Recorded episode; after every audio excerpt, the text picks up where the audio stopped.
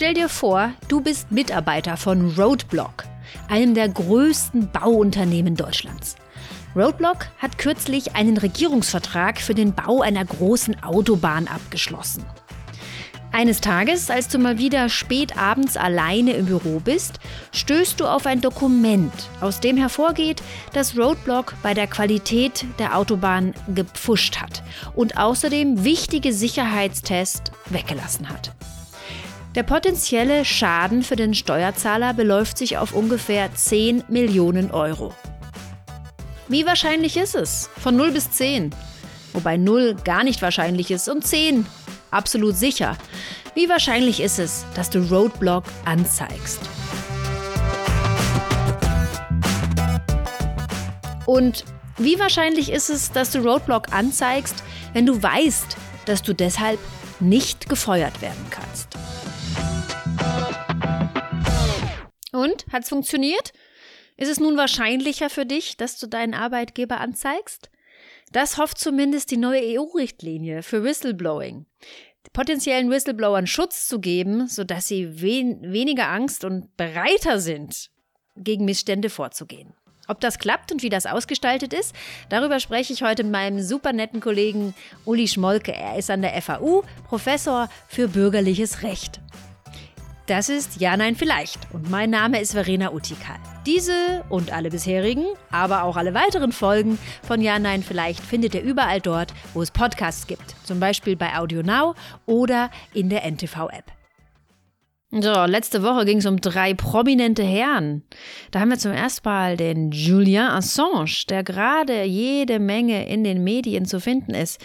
Denn es geht gerade darum, ob der Gründer und Sprecher der Plattform Wikileaks von Großbritannien denn an die USA ausgeliefert werden soll, wo ihm theoretisch 175 Jahre Haft bevorstehen. Dann sprachen wir über den Whistleblower Howard Wilkinson, der aufgedeckt hat, dass bei der Danske Bank Geldwäsche in dreistelliger Milliardenhöhe passiert ist. Und zuletzt Peter S., aus Bottrop, ein Apotheker, der auf Kosten der Patienten und Kunden Krebsmedikamente panschte und so unwirksam machte und jede Menge Geld damit gescheffelt hat. Der wurde von seinem Kollegen und Mitarbeiter angezeigt, der ihm auf die Schliche gekommen ist. All diese Fälle zeigen, dass Whistleblower gewaltige Macht haben und viele Informationen, an denen bestimmte Menschen Interesse haben. Das kann zum einen das eigene Unternehmen sein. Um das Schlimmste abzuwenden, ist es hilfreich, wenn Vorstände und Geschäftsführer Dinge erfahren, die im Unternehmen vor sich gehen. Aber natürlich hat auch ein Interesse, wer sollte es anders sein, als der Staat. Äh, unbedingt. Ja, also das ist völlig richtig, ähm, dass der Staat natürlich möchte, dass äh, das Recht, das er setzt, dass das eingehalten wird und dass er die Einhaltung im Zweifel auch durchsetzen kann. Und dazu muss er natürlich von Verstößen wissen, die er dann äh, auch um, um sie dann auch ahnden zu können. Das ist, das ist völlig richtig. In der EU gibt es ja jetzt, und darüber wollen wir ja unbedingt noch sprechen, die neue Whistleblower-Richtlinie, die in der Hinsicht ein paar Verbesserungen schaffen will. Was ist denn das eigentlich genau? Was wurde da verändert? Also die ähm, Whistleblower-Richtlinie, die ähm, Ende oder im Oktober, im Herbst letzten Jahres dann endlich verabschiedet worden ist, ähm, die möchte Hinweisgeber schützen. Die möchte also deren Entscheidungskalkül, ja, und wir reden ja hier über Entscheidungsverhalten, äh, der Gestalt verändern und zwar pro Hinweis geben, hin, pro Whistleblowing, ähm, indem sie äh, sie besonders schützt. Ja, also hier geht es um Schutzmaßnahmen ähm, von Hinweisgebern vor ähm, Vergeltungsmaßnahmen. Die Richtlinie nennt das Repressalien. Also ich möchte Leute dazu motivieren, zum Whistleblower zu werden und sag ihnen, ihr braucht keine Angst haben, wir schützen euch. Nachher heißt ihr dann Herr Müller und ihr kriegt eine neue Frisur und dann kann euch nichts passieren. Ist es diese Richtung? Ja, also ähm, Zeugenschutzprogramme sind da nicht aufgeführt in der Whistleblower-Richtlinie. Aber natürlich geht es darum, äh, dass die, dass die ähm, Richtlinie so ganz einfache Dinge sagt, wie, naja, ähm, wenn ein Whistleblower geschützt ist, da können wir vielleicht gleich noch drauf zu sprechen kommen, was da die Voraussetzungen sind, äh, dann sind halt Repressalien, also nachteilige Maßnahmen, äh, Vergeltungsmaßnahmen verboten. Das ist darf man nicht machen. Ja, und dann gibt es auch ähm, Schutzmaßnahmen, also er kann Kompensation für erlittene Schäden dann verlangen. Er hat Unterlassungsansprüche äh, und dergleichen. Er wird ähm, in Prozessen geschützt, dadurch, dass man vermutet, dass nachteilige Maßnahmen des Arbeitgebers tatsächlich motiviert sind äh, durch ähm, sozusagen Vergeltungsgefühle, ähm, etwa wenn es um konkret äh, Kündigungsschutzklagen geht, ja, dass dann vermutet wird, ein Hinweisgeber, der kurz danach entlassen worden ist, dass diese Entlassung äh, oder diese Kündigung äh, eben all, darauf beruhte, dass man hier äh, eine Vergeltung gestartet hat.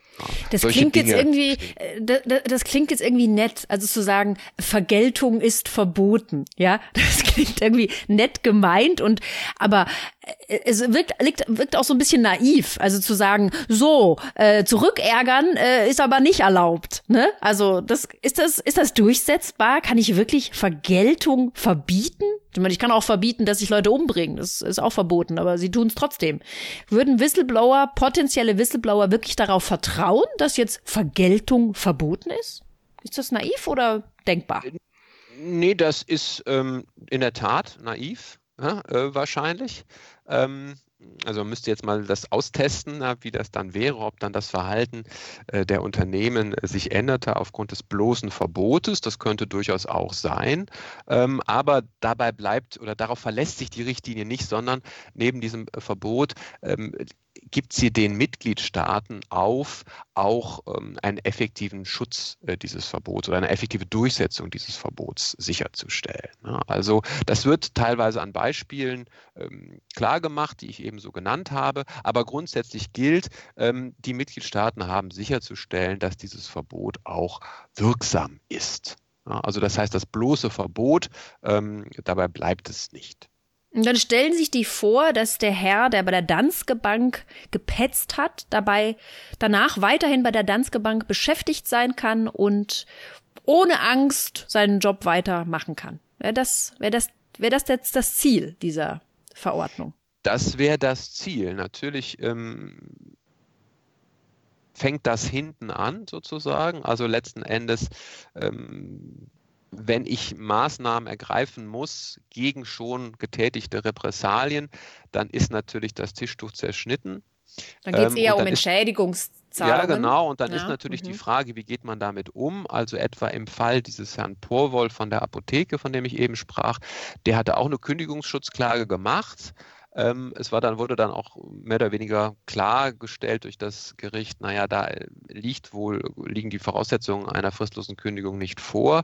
Man hat sich dann aber auf einen Vergleich geeinigt, ja, und das ähm, das äh, Arbeitsverhältnis für beendigt erklärt. Also es war schon klar, ähm, das geht da eben nicht weiter. Ne? Und typischerweise geht das dann mit einer Entschädigung einher, äh, sodass man äh, ja letzten Endes ähm, was davon hat, äh, dass das unrechtmäßig war. Aber klar ist es schwierig zu sagen, wenn äh, das Vertrauensverhältnis da gestört ist, äh, bleibe ich dann dabei, also poche ich dann auf mein Recht, weiter im Unternehmen zu bleiben.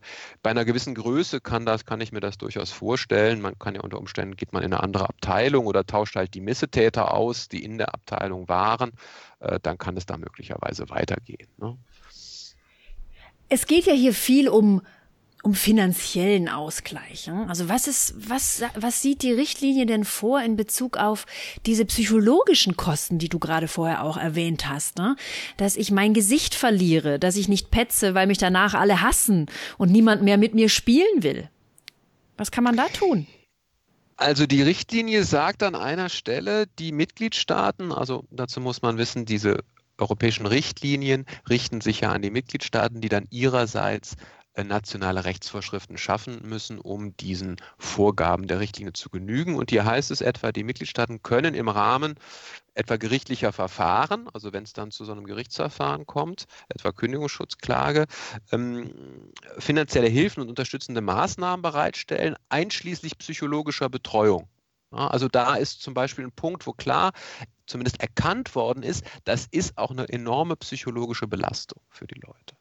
Hinzu kommt, ähm, dass ähm, die Richtlinie auch anspricht, äh, Information, gute Information, woran man, wohin man sich wenden kann.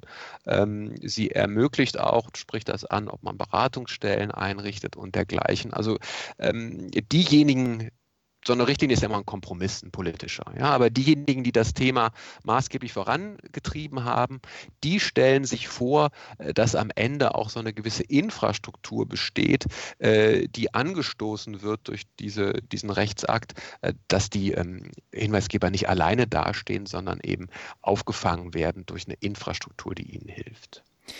Das sind sehr wünschenswerte Ziele. Also die Intention ist wunderbar. Aber wir haben jetzt gerade diskutiert, es ist, es ist unklar, ob, ob es zu naiv gedacht ist, ne? Oder und wir müssen erst gucken, wie sich's entwickelt, wie es, wie es potenziellen und auch schon äh, tatsächlichen Whistleblowern helfen kann. Gehen wir noch mal ganz zurück zum Anfang unseres Gesprächs. Hat diese Richtlinie auch irgendeine Relevanz für unseren Julian, unseren Julian Assange? Ist der in irgendeiner Weise davon betroffen?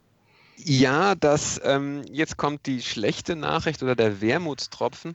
Äh, die Mitgliedstaaten haben natürlich dafür gesorgt, dass ähm, Fragen ihrer nationalen Sicherheit durch den verbesserten Hinweisgeberschutz in keiner Weise beeinträchtigt werden. Surprise! Ähm, ja, da gibt es nämlich eine Vorschrift, die sagt, naja, nicht Gegenstand dieser Richtlinie, also nicht hierunter, ähm, fallen ähm, nationale Regelungen zur, ähm, ja, die, die den Schutz wesentlicher Sicherheitsinteressen der Mitgliedstaaten betreffen, ja, Verteidigungssicherheitsaspekte und so weiter. Also gerade die Dinge, die bei ähm, Snowden den wir noch gar nicht angesprochen haben, der ja diese, diese weltweite Überwachung der Geheimdienste angesprochen hat, oder bei Assange, den wir jetzt gerade zwischen haben, äh, mit den äh, Verhalten in kriegerischen Auseinandersetzungen durch die USA haben. Diese Dinge würden gar nicht abgedeckt. Das wären also keine Verstöße, äh, die hier erfasst werden, ähm, weil man da sagen würde, jedenfalls war das die Intention äh, derjenigen, die das hier in den, diese Ausnahme in die Richtlinie reingebastelt haben, äh, dass eben Verschlusssachen, nicht erfasst sind und darüber hinaus äh, Regelungen zur nationalen Sicherheit unberührt bleiben, also sprich durch die Richtlinie nicht beeinträchtigt werden dürfen. Also äh, und insbesondere durch diese Verschlusssache, ne, das, das entscheiden ja dann die Behörden, die betroffen sind, auch selbst, was jetzt Verschlusssachen sind. Dadurch haben sie da ein Stück weit in der Hand, äh, wie weit denn eigentlich der Hinweisgeberschutz der Richtlinie reicht oder nicht. Das ist auch gleich von äh, Hinweisgeberschutzverbänden äh, stark kritisiert worden gute Nachricht. Ja. Das sind Mindeststandards, die der europäische Gesetzgeber da aufgelegt hat. Das heißt, der deutsche Gesetzgeber dürfte darüber hinausgehen. Wie großzügig. Äh, ja, das heißt, er dürfte sagen, naja, ich regel diesen Hinweisgeberschutz auch für diese Bereiche. Äh, die Wahrscheinlichkeit, dass das geschieht, ist relativ gering. Also bisher nichts geplant. Mhm. Also bis 2021 muss äh, Deutschland die Vorgaben der Richtlinie umsetzen. Ähm, es gibt ähm, insbesondere aus dem Bereich von SPD und Grünen Vorstöße, die möchten, dass das über die von der Richtlinie erfassten Verstöße, da geht es übrigens auch nur um Verstöße gegen EU-Recht, ähm, dass darüber hinaus ein Hinweisgeberschutz implementiert wird. Und natürlich könnte das auch vorsehen, dass auch, im Ra auch für diese Fragen nationaler Sicherheit ein Hinweisgeberschutz ähm, geregelt wird. Aber ähm, andere politische Kräfte, äh, die sich da nach gegenwärtigem Stand wohl durchzusetzen scheinen, ähm, bevorzugen eine sogenannte 1 zu 1 Umsetzung. Das heißt, wir machen das, was wir machen müssen, aber nicht mehr. Ich hätte zum Ende, Uli, noch drei Fragen. Vielleicht kannst du sie ganz knapp und kurz und knackig beantworten. Ich bin Einver mich. Einverstanden? Frage eins: Was macht Snowden eigentlich gerade? Wo treibt er sich im Moment rum? Ähm, Herr Snowden äh, sitzt gerade im russischen ähm, Exil und ähm, kommt da auch nicht raus, weil er ansonsten eine Auslieferung an die USA befürchten muss, was dann wiederum zu einer Verurteilung wohl führen würde. Also ähnlich, ähnliches Schicksal wie Julian Assange, äh, was da sozusagen die Drohungen sind, welche Freiheitsstrafen da im Raume stehen, habe ich jetzt gerade nicht im Kopf. Aber der sitzt im Exil und erleidet gerade das Schicksal vieler Whistleblower. Ähm, er ähm, ja, lebt in einer prekären Situation und schreibt Bücher. Zumindest habe ich gerade eins zu Weihnachten von ihm bekommen. Also nicht von ihm persönlich, meine Tante hat es mir geschenkt, aber er hat es geschrieben. Ja. Ja, ja, gut, er muss halt auch sein Auskommen haben. Genau, irgendwie muss man sich das ja finanzieren, das Leben in Russland. Frage Nummer zwei. Wie bewertest du denn jetzt diese neue Richtlinie? Ist die ein Erfolg? Ist das gut gelungen? Das ist ähm, erstmal eine gute Sache. Also das ist, glaube ich, das, was man schaffen konnte. Es ist in Teilen sogar, geht es über das hinaus, was ich ganz persönlich als angemessenen Whistleblower-Schutz begreifen würde, weil natürlich auch andere Betroffene äh, dabei eine Rolle spielen. Wir hatten das eben nur ganz kurz äh, angedeutet im Zusammenhang mit den Unschuldigen, die bei dieser Julius Bär-Affäre da ins Licht der Öffentlichkeit gezerrt worden sind. Aber äh, wenn man jetzt mal alles zusammennimmt, ist das schon ein starkes Signal. Ähm, jetzt kommt es halt darauf an, äh, dass der deutsche Gesetzgeber jetzt in unserem Fall da auch was Vernünftiges noch mitmacht. Mhm, wie es umgesetzt wird. Mhm. Finale Frage, Uli. Prognose. Was sagst du? Was wird mit Julian passieren? Was machen die Briten? Was machen die Amerikaner? Was wird da passieren? Was schätzt du? Das schnell zu beantworten ist schwierig, ähm, weil ja gerade durchaus Bauchgefühl, ähm, er wird in die USA ausgeliefert werden. Und dann kriegt er 170 Jahre. Da muss man sehen, was dann im Weiteren passiert, aber ich glaube, dass die Briten sich da hartleibig zeigen. Ähm, ich habe deshalb so ein bisschen gezögert, weil ja gerade durch die Presse geht, dass ein Herr Melzer, Sonderbeauftragter für Folter oder Sonderberichterstatter für Folter bei der UN, gesagt hat, das war alles abgekartet. Auch diese Vorwürfe aus Schweden, das war alles ähm, manipuliert. In, Insofern um, um, um was zu erreichen? Naja, um letzten Endes ähm, Julian Assange äh, auszuschalten und für alle Nachahmer klarzumachen, ihr kommt nicht davon, wir kriegen euch, es lohnt sich nicht, ja, äh, das zu machen. Das soll abschrecken, das ist ganz mhm. klar. Mhm. Ja. Ähm, und insofern habe ich jetzt etwas gezögert, vielleicht schafft es ja dieser UN-Sonderberichterstatter mit seinem Vorstoß da ein anderes Momentum, einen anderen Spin in die Sache Angelegenheit zu bekommen, aber ich bin skeptisch. Wow. Es ist so spannend. Im Grunde klingt das fast wie so eine Homeland-Folge. ja, das so ist ja klar. Ja. Wenn es um solche Dinge geht, wie nationale Sicherheit und Rechtsverstöße in dem Zusammenhang, dann ist das in der Tat, dann klingt das nach Hollywood. Ganz am Ende, das war wirklich so Gänsehaut-Feeling, wie krass, ja, dass sie dann versuchen, Verschwörungstheorien und so mal kurz zur Seite genommen, aber krass, ja, dass das möglich ist also da, das tobt gerade, also wenn du das mal nachlesen willst, in der NZZ tobt da gerade so ein Kampf, der ist Herr Melzer, der wohl auch Schwedisch kann, der sich deshalb auch die Originalunterlagen selbst angeguckt hat ja. zum Ermittlungsverfahren. Der sagt halt also, das ist erkennbar ähm, manipuliert, ähm, weil die Briten und die Amerikaner ein Interesse haben. Dass der nie wieder da rauskommt. Ja. Genau, also auch ein, ein Exempel zu statuieren. Ja, ja äh, das Leute abzuschrecken. Letzten Endes das Gegenteil von dem, was die Whistleblower-Schutzrichtlinie macht. Ja, das ist eigentlich ähm, echt noch interessant, ja. Und äh, jetzt gibt es aber eine Strafrechtlerin, die auch relativ bekannt ist aus Deutschland, eine Tatjana Hörnle, die da wohl sich sehr kritisch geäußert hat und auch von Verschwörungstheorien und dergleichen sprach, woraufhin dann der Herr Melzer wieder replizierte und so. Also wenn du da näher gucken möchtest, ähm, die beharken sich da in der Neuen Zürcher Zeitung gerade. Äh, sehr interessant. Super cool. Okay, also passen wir auf, dass wir selber nicht in solche Situationen geraten. Und wenn, dann gehen wir natürlich zur Staatsanwaltschaft, ganz brav. Ne? So machen wir mhm. das. Danke, Uli. Es war super spannend. Vielen Dank für das Gespräch. Gerne. Das war das Finale der Doppelfolge zu Whistleblowing. Ich habe gesprochen mit Klaus Ulrich Schmolke von der FAU in Erlangen. Vielen Dank fürs Zuhören. Bis zum nächsten Mal.